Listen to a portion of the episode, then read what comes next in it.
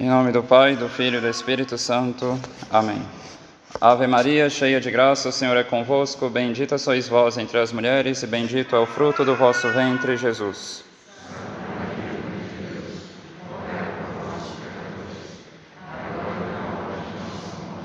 Nossa Senhora das Dores, em nome do Pai, do Filho e do Espírito Santo. Amém. Podem sentar.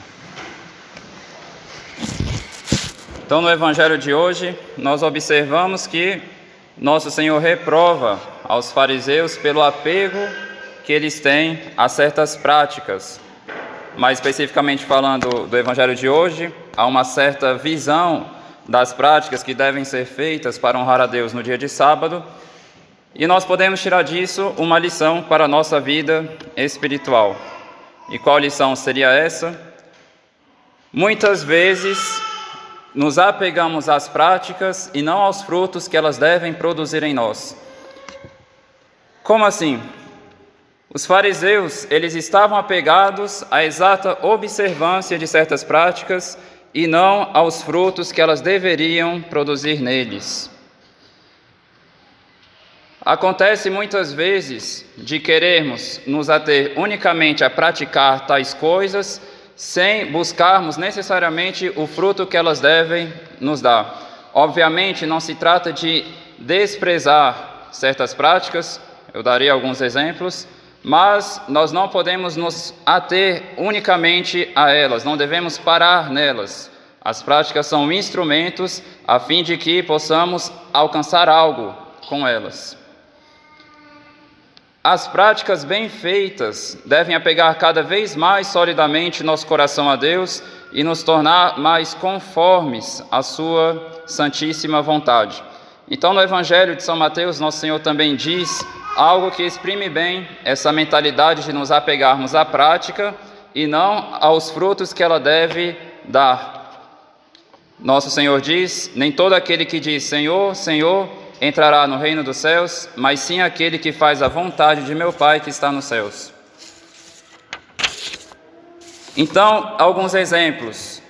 Como nosso Senhor diz, nem todo aquele que diz Senhor, Senhor. Isso mostra bem que nós não devemos nos limitar a isso, ou seja, unicamente a rezar. É preciso que a oração nos leve a obter frutos. Ela é um instrumento. Então, como que seria uma mentalidade semelhante ao do fariseu, em que a pessoa busca unicamente se apegar à prática e não aos frutos que elas devem dar? Por exemplo, uma pessoa que se apega simplesmente ao fato de praticar a meditação e não em alcançar os frutos que ela deve dar. Ou então a pessoa se apega a praticar o exame de consciência, mas não aos frutos que o exame de consciência deve dar, a leitura espiritual, a frequentar os sacramentos, a rezar novenas e assim por diante. Como que seria isso? Muitas vezes nós temos uma mentalidade de nos contentarmos unicamente em praticar tais coisas, como se fosse uma pequena lista de coisas que eu devo fazer para cumprir a carteirinha de bom católico, tradicionalista e assim por diante. Então acaba que essas coisas servem, ao invés de nos santificar, servem para nos encher de orgulho. Então, como que seria isso?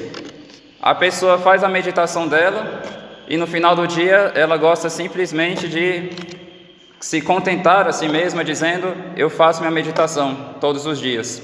Então ela se apega mais à prática da meditação do que ao fruto que ela deve produzir nela. Ou então a pessoa que faz o exame de consciência pensa que o exame de consciência consiste unicamente, como se fosse uma espécie de calculadora, a ficar calculando a quantidade de vezes que ela cometeu tal pecado no dia. Mas não é essa a mentalidade do exame de consciência. O objetivo não é simplesmente saber o que, que a gente fez no dia. É um instrumento que deve nos ajudar a mirar melhor em certo defeito nosso, a fim de que a gente possa corrigir ele. Porque senão, se a gente se apega unicamente à prática e não aos frutos que elas devem dar, nós começamos a imitar o fariseu. Né? Ou seja, os fariseus eles estavam apegados a cumprirem à risca, ao pé da letra, certas práticas que eram impostas pelo judaísmo, pela lei mosaica na época. Então, eles não se importavam em, por meio daquelas práticas, ficarem mais conformes à vontade de Deus. Eles não se importavam em, por meio daquelas práticas, estarem com o coração mais próximo de Deus. Por isso que nosso Senhor também reprovou a eles, em um certo momento onde ele dizia: Esse povo honra-me com os lábios, mas o seu coração está longe de mim. Então, o fruto de uma pessoa que se apega unicamente às práticas e não aos frutos que ela devem dar, elas devem dar, é muitas vezes o de não apegar o coração dela a Deus como deveria. A pessoa é muito fiel à prática, mas ela não está atenta aos frutos que elas devem produzir. Então, vira unicamente uma espécie de lista a ser preenchida. Eu faço meditação, eu faço minha oração da manhã, eu faço isso, eu faço aquilo, mas ela não está se santificando realmente por meio dessas práticas, justamente por ter uma mentalidade farisaica no, no momento de fazer elas. Porque, por exemplo, uma pessoa que faz bem a sua oração da manhã, a sua meditação e as outras práticas de vida espiritual durante o seu dia, o efeito natural disso é que ela terá seu coração cada vez mais amarrado aos corações de Jesus e de Maria. Então, o coração dela estará se alegrando cada vez mais solidamente em nosso Senhor e nas coisas de nosso Senhor. Então, o efeito de uma prática infrutífera é o orgulho. Por isso que nosso Senhor no Evangelho de hoje fala que os exaltados serão, os que se exaltam serão humilhados. Os que praticam frutuosamente as práticas de piedade vão se tornando mais humildes, pois eles não, pois eles vão enxergando e experimentando cada vez mais a necessidade que têm do auxílio divino. E por isso serão exaltados por Deus chamados a um lugar mais alto na, santidade, como a gente observa no Evangelho de hoje, em que o mestre do festim chama os convidados a estarem mais próximos dele. Ou seja, em outras palavras, o progresso espiritual é um fruto das práticas feitas de forma frutuosa. Então, uma das coisas que a gente pode observar quando nós nos apegamos unicamente às práticas e não aos frutos que elas devem produzir em nós, é o orgulho, como aconteceu com os fariseus. Porque eles se contentavam de mostrar para todos que eles jejuavam, se contentavam de mostrar para todos que eles eram muito fiéis à prática do sábado, do sábado, mas não estavam prestando atenção se aquilo estava realmente sendo um instrumento para apegar mais o coração deles a Deus. Então, as práticas bem feitas, elas terão bons frutos. Toda árvore se conhece pelos seus frutos, diz nosso Senhor. Então, as práticas bem feitas também produzem bons frutos. As pessoas que começam a frutificar bem pelo bom uso das práticas, ou seja, fazendo das práticas de vida espiritual realmente instrumentos e não fins, ou seja, são meios e não um objetivo final. As pessoas que se servem bem dessas práticas começando a se alegrar cada vez mais em Deus, terão cada vez mais desejo de progredir no amor a Deus. Então, tem um livro do padre Afonso Rodrigues, se chama Exercícios de Virtude e Perfeição Cristã, onde ele deixa bem claro que o nosso desejo de progredir na santidade é proporcional à seriedade com a qual levamos a vida de oração. Então, se uma pessoa unicamente se apega às práticas e não aos frutos que ela deve, elas devem dar, ao invés da vida de oração amarrar mais o coração dela a Deus, ou seja, fazer com que ela se alegre cada vez mais em Deus, terá o efeito contrário. Ela começará a se entristecer cada vez mais das coisas de Deus e vai viver uma espécie de vida dupla, porque ao mesmo tempo que ela está fazendo práticas que deveriam aproximar ela de Deus, como ela não faz aquilo com o coração, ou seja, ela honra a Deus com os lábios, mas o coração dela está longe dele, acaba que ela vai se entristecendo pouco a pouco das coisas de Deus. Então é a famosa preguiça espiritual ou assídia, tem vários nomes para falar disso. Como assim? A partir de um certo momento, aquilo que devia ser um bem para ela, ou seja, estar com Deus, se torna um mal para ela. Ela se entristece. Quando a pessoa para para fazer um exame de consciência, ao invés de se aproximar com alegria de Nosso Senhor para pedir perdão para Ele dos seus pecados, ela faz aquilo com o coração pesado, com o coração amargo, com o coração ácido, de onde o nome assídia. Ao invés de com alegria se aproximar de Nosso Senhor na meditação para conversar com Ele e pedir graças para viver de fé de fato durante seu dia, ao invés de fazer isso com alegria, ela vai fazer isso com o coração pesado, com o coração triste e muitas vezes sem mesmo prestar atenção em nosso Senhor. Mas, mesmo assim, a pessoa continua fiel à prática, ou seja, porque ela não quer deixar de ter o gostinho de saber que ela faz isso, para contar para os outros, para mostrar para os outros, ou ao menos para dar um contentamento a si mesmo. Então, nós não devemos unicamente parar nosso olhar às práticas, Obviamente, não devemos desprezar as práticas, mas devemos saber que são instrumentos. São instrumentos. Uma pessoa que vai fazer uma costura, ela não se limita a ter um pedaço de agulha e um pedaço de linha. Ela vai se servir desses instrumentos para fazer algo. Unicamente ter os instrumentos não faz o trabalho inteiro, mas por meio daqueles instrumentos a pessoa vai produzir algo. E a mesma visão que nós devemos ter nas práticas da vida espiritual. É verdade que é uma mentalidade difícil de se arrancar. E por isso nós precisamos pedir bastante ao nosso Senhor e à Nossa Senhora essa graça de olharmos com um olhar correto para as práticas de vida espiritual, a fim de que nós não nos tornemos semelhantes aos fariseus unicamente nos contentando de praticar as coisas e não de, por meio delas, nos tornarmos mais agradáveis a Deus. Então, por isso que os santos, e vale a pena ressaltar isso, já que hoje se comemora também o Santíssimo Nome de Nossa Senhora, por isso que os santos tanto nos recomendavam a devoção a Nossa Senhora. É verdade que é uma verdadeira devoção que vai arrancar da pessoa essa mentalidade farisaica e fazer com que ela busque em tudo ser semelhante a Nossa Senhora. Então, nas práticas em que ela fará, ela irá tentar praticar aquilo com um coração semelhante ao de Nossa Senhora. Obviamente, quando Nossa Senhora rezava, ela não estava ali unicamente com os lábios, mas o coração dela também estava na oração. E assim por diante.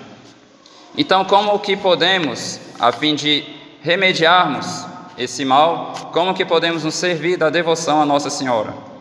Existe uma belíssima forma, basicamente conhecida de todas, todas as pessoas, que é aquela de São Luís, onde ele nos aconselha as práticas interiores da devoção a Nossa Senhora.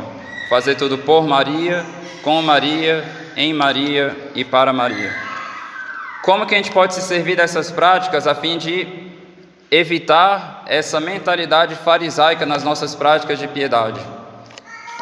Fazer tudo por Maria.